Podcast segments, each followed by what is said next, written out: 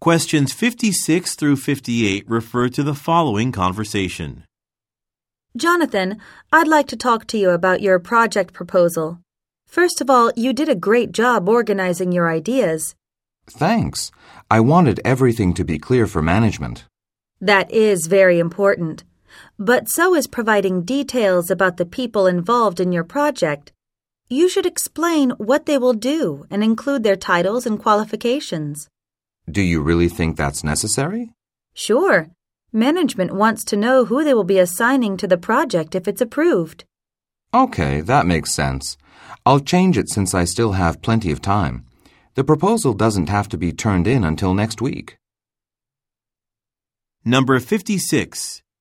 What does the woman like about the man's proposal?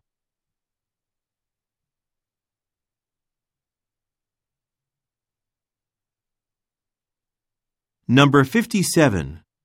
Why does the woman say, So is providing details about the people involved in your project.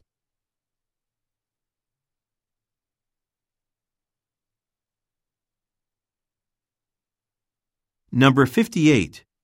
What does the man say he will do?